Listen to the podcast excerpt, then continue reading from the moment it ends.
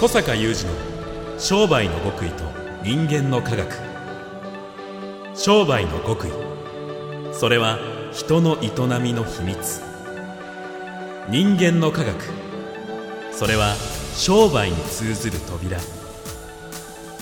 ここでは学術研究と現場実践を併せ持った小坂雄二独自の視点から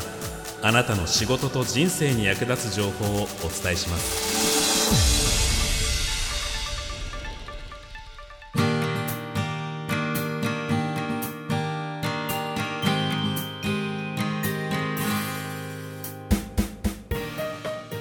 にちは小坂雄二です。こんにちは宮田悟です。2020年7月30日の番組です。小坂さんの YouTube チャンネル。おう YouTube チャンネル。はいスタートしてからおよそ4か月もうずっと見続けているんですけれどああもありがとうございます。ちょちょっと気づいたというか別に僕だけが気づいたことではなくて皆さん気づいてると思うんですがはい。ことを伺ってもいいですか？うんなんかものすごい勢いで進化してません？ああそうね。はい、もう試行錯誤とかうね、ん、あの中身だけじゃなくてね、はい。その YouTube をいかにこうやっていくかみたいなことも含めてね試行錯誤してますよ。あのもちろん中身自体で言えば小坂さんのお話なので、うん。それはもちろんあの中身はもう素晴らしいものだという前提なんですけれどもこう見せ方とか、うんうんうん。あの伝え方みたいなものがそうですね。すごい勢いで変わっていってるなとうなんです思いまして。いやこのわずかな時間の中でいやこんなに力を入れてるんだなと思いつつ、うん、なぜこのいろんなことがオンラインになってあの会員さんとの関わりや講演やっていうことでまだまだ忙しくされてる小坂さんが YouTube にもそこまで力を入れるのかなということをあちょっと改めて伺ってもよろしいでしょうか？はい結構です。はい、お願いします。開催中のワクワク系マーケティング実践会説明会。次のオンライン開催は8月5日水曜日14時40分からです。全国どこからでもご参加いただけます。詳細お申し込みは小坂さんのホームページ小坂雄二 .com をご覧ください。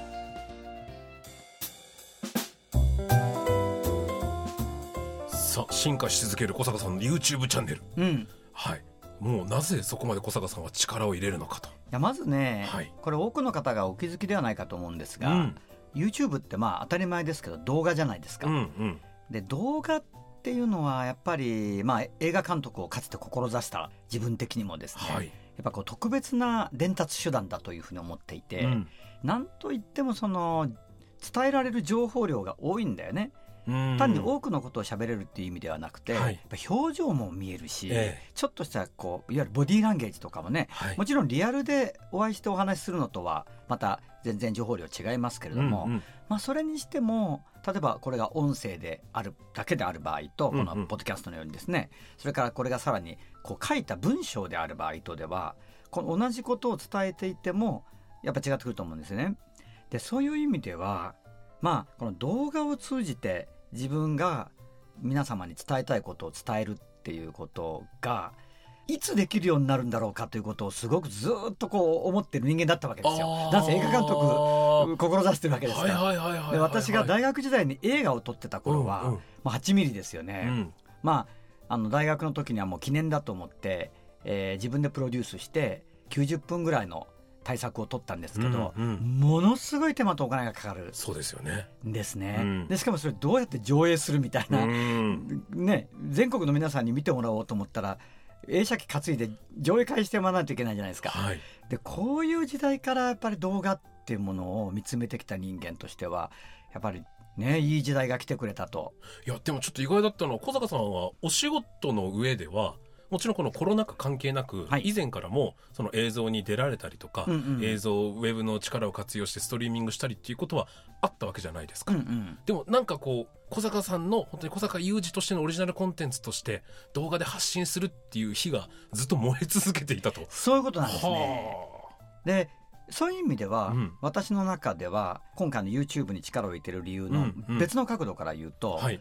あの私本をたくさん書いてますよね。そうですね。でそれはもちろん本という手段が、まあ、当時特にこの書き始めた頃の一番最初の作品っていうのはえ97年なんですけれども、あのーまあ、それからずっと書いてますが、まあ、その頃は本が唯一の手段だったんですね。はいはいはい。自分の考え方を伝える、それから自分というものを伝えるうん。という手段だったものとよく似てるんですよ YouTube っていうのは。おと言いますと本と近いんですよ。はですからこの感覚ってあの他の方違うかもしれないんですけど、あはい。私においては SNS やってないじゃないですか私ほとんど。えで SNS 苦手だってこともあるのですがやっぱりいろいろと取り組んでみたんですけれどもツイッターだったりですね、うんうんやっぱりこうあまり合わないんですね。それから私という人間とその考え方の伝え方が難しいんですね、ーうん。SNS で私の感覚では。うんうん。本っていうのはやっぱりそれを伝えるべきものなので考え方や世界観や、えーそして自分という人間ですよね。うんうん。これが YouTube なんですよ。ですから YouTube っていうのは同じそのデジタルな世界にあるどちらかというとそういう SNS に近いような見え方も多くの方あると思うんだけど、うん。私の中で SNS とは全然似てなくては本と近いんですよね。あなるほどなるほど。そうするとこの文脈から言うと本を一生懸命書いてきた私としては、うん。当然これからも本は書きたい書かなければならないと思っているんだけど、うん。やっぱり本を一生懸命書いてきたという目的性や情熱で YouTube なわけですよ。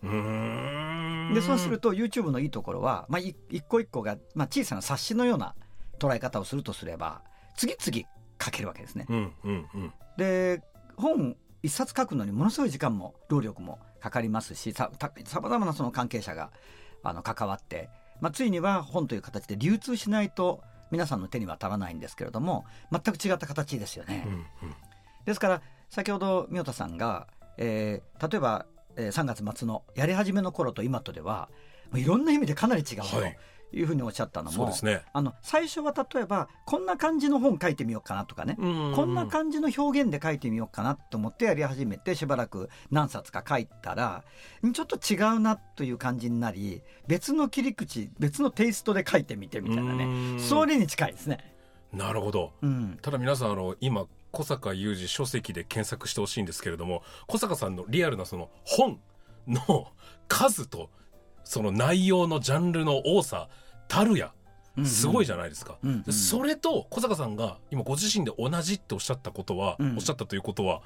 YouTube もまだまだこれからっそうなんですそうなんでてすことですよね。そうなんです。本っていうのはやっぱりね、それだけ時間がかかるだけのことはあって、はい。あそこにはまあ適当な換算式ですけど自分の中、今頭の中の、うん。本当に YouTube の本数でいうと数百本数千本分ぐらい入ってるわけだよね、うんですから本っていうのはもう私の方が特にそういう意図を持って書いてるのでやっぱり1ページ1ページにこう重ねられた情報量があって、うんうんうんよく私の本の読者が例えば最初に読んだ時と5年後に読んだ時と全く違うことを書いてあるように読めたとかですね、うん。そういうお声がすごく多いんですけどそういう情報の多層構造になってるので、はい。まあ、あれを一個一個つまみ出してですね15分なりの動画にするとしたら本当に数百本数千本ぐらいかな。うんというボリュームだと思うんですよね。でかたや YouTube っていうのはまあそそうではなくて一本一本でそれをこうどんどんどんどん発信していくという手合いのものなので当然その今まだ本にできてないものや本にしなきゃいけないなってものだったりがいっぱいあって、うんえー何社かの出版社の方とはずっとミーティングしてるんですね。ですからもう伝えたいことはいっぱいあって、はいでそれを今ちょっと本の方は少しペースダウンさせていただいてとにかく YouTube っていう方向に今力を入れていると。ですから最近またこうちょっとそのメッセージの角度を変えましてですね、うんやっぱり私がまあちょっと大げさな言葉遣いになって恐縮ですがその全人間性をかけてですねおその世の中の人に伝えていくメッセージとしてはちょっと前までのあっちじゃなくてこっちだよなっていうね、うん。それはもう私の親しい方々のアドバイスもあってですね。いややっぱり小坂さんが YouTube を通じて発信していくならあっちじゃなくてこっちでしょみたいなね、うんうんうんうん。でそれを踏まえてまたこうちょっと変えてみると。そうするともう如実にあの見てる方々からの反応って変わるんですね、うんうん。でそれがまた数字で細かくバックグラウンドでは出ますから。はい。そういうなんかねものなんです。私にとって YouTube っていうのは。いやでもこのとはいえ4ヶ月でで小坂さんもあの YouTuber が職業ではないので別に毎日アップとかしてるわけじゃないじゃないですか。これがなかなか取れないんだよね。いやそれはもうしょうがないと思うんですけど。時間がね。ただ動画の数と期間に対しての登録者の多さとかその反応のグッドボタンの多さとかコメントのなんかこう感想の内容の濃さとかちょっと他では見ないあそうなんだようなね感じになってます。言われ,、ま、言われませんか？いやあんまり私個人としてはあんまり他者をベンチマークしてないと分かんないんです。けど、ええ言われたりはします、うんあとねいわゆるその長く見てくれてる人が多いね。ずっとまあ15分なら15分をずっと見てくれてる方の率って出るんですけど、うん。バックグラウンドで見られるんですけども、あのいわゆるあのこのパーセントを超えるといいいいと言われているえ数字よりだいぶいいんですよ。うんうん。だからまあそういう意味ではその多くの方が支持してくださったりあるいはなかなかいいコンテンツだなというふうに思っていただいてると思うんですよね。で自分もやっぱりこう最初は慣れないですから、うん。自分っていうものを出すべき場所だと思うんですけど YouTube っていうのは、うんうん。なかなかこう出し切れてなかったものが、うん。まあ、だんだんねあの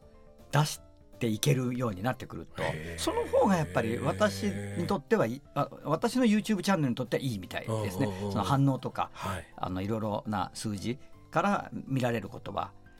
ということはやっぱりその先ほどの話じゃないですけれどもやっぱり私にとって YouTube っていうのはいやこれから YouTube の時代だ動画の時代だっていうそういう大きな流れの中でやらなければっていうのはもちろんありますよ。うん。もちろんあるんだけどもやっぱりやり始めて、まあ、今日の今のこの宮田さんの質問に対しては、はより今ずっとお答えしているような気持ちがすごくその34か月やったことによってこう深まってきたっていうかな。何のためにやるかっていうとやっぱここだよねと。うん。うんそうするとその本以上に人間性が伝えられるものなので、うん。やっぱこの人間性というものがこう伝えられる非常に優れた形だと思いますよね。うんでやっぱそこを伝えたい方にとってはそのコンテンツ喋ってる内容もされながらねそこは結構私にとっては YouTube が少しあの他の手段と違ってちょっと特別なものが最近また改めて思うところですね。い。やそうなるとがぜんこれから何が出てくるのかっていうの楽しみになってきますね。そうこれからねだいぶねリミッターを外していきますからね。そうなんですよ。小坂さんが大盛り焼きそば作ってみたみたいな。でもこの間そうあのちょっとねご存知の通り、一番最初の頃ってちょっと YouTuber っぽくね、そうですね。作っていただいて、うん。まあ、これも全部仮説仮説でねやってるのでだいぶこう自分のものっていうのがこう徐々に出せるようになってきて、まあ先ほど申し上げたように先日ちょっとあのまた角度を変えてですね、はい。少し自分の人間性みたいなのを出してみると。やっぱりその方が全然反応がいいので、うんうんうん。まあ、これからちょっとどんどん、まあ、大盛り焼きそばは作らんけど。却下された 企画企画力がなくてすみまません、あ、自分らしくね、はい。やっぱり仕事って飽きない商売のことを語るっていうのは、うん私だし。でもそれはノウハウとかハウツーとかねどうすれば儲かるかっていうそのなんかそういうところがワクワク系私がえ語り続けている世界の真髄じゃないじゃないですか。うん。やっぱりそのもっとこう生きるとかねその楽しいとかねそういうところに深く関わる部分と商売でどうちゃんと例えばこういうコロナ情勢の中でも、まあ、それこそこの番組でもよくお話しするような成果だ出せるのかっていうこととかこうすごく根っこでつながってるっていうか表裏一体であることがある種私の独特なうん。世界観で、うん。しかもそれを裏打ちしてるのがサイエンスというさらに独特なうんうんうんものなのでやっぱここをねどうちゃんと出していけるかだろうね。はいはい。はい、楽しみにしいやております。もう伝えたいことはねいっぱいあるので ちょっとぜひね皆さん遊びに来ていただきたいと思いますね。はい。もうこのチャンネルも、このチャンネルって言っちゃった。この番組も 楽しんでいただきながら、小坂さんのチャンネルもぜひ登録をお願いします。ぜひぜひねここはここで本当にあの宮田さんとのいつものこう語らいで、はい私のまたこれもね改めて YouTube 話から見ると、うんやっぱ宮田さんとこうしてずっと長くやらせていただいてると思う、あの振り返るとですね、え宮田さんってねまた私のそのコンテンツもされながらやっぱりその人となりっていうかな人間性を上手に引き出してもらえてるよねってすごく思うんですね。えあ、そうですか。うん、なのでうんそういうところにねこのポッドキャストもずっと聞き続けてくださってる方結構多く、うん多いと聞くんですね、うんまあ、あいろんなところで、まあ、宮田さんもなんかハワイ行った時にも、はい。あの、小坂さんの宮田さんですねって言われました。ね初めて会った方にね はい。言われたっていうぐらいこう聞いてくださってる方いらっしゃるわけじゃないですか。えでもそれもね改めて今回思いましたよね私のこう人間性が伝わっているところがえうん。あのいとてもいい部分なんじゃないかなと思うし、うんうんうんまあ、このポッドキャストのスペシャリティっていうのはそれを宮田さんというまた人間性の豊かな方があの上手なプロとしてのコミュニケーションの中で引き出していただけてるっていうところだなっていうふうに思いますよね。そう言っていただけたら嬉しいです、はいまあ、僕は実はずっと小坂さんのあの YouTube 好調ぶりもちろん小坂さんの中身の良さが大前提なんだから当たり前なんですけど、うん。ずっとちょっと嫉妬してますから、そうですか。出演者としては。いやいやいやありがとうございます。これから楽しみにしております、はいありがとうございます。小坂雄二の商売の極意と人間の科学。ここまでのお相手は？小坂雄一と。三代田悟でした。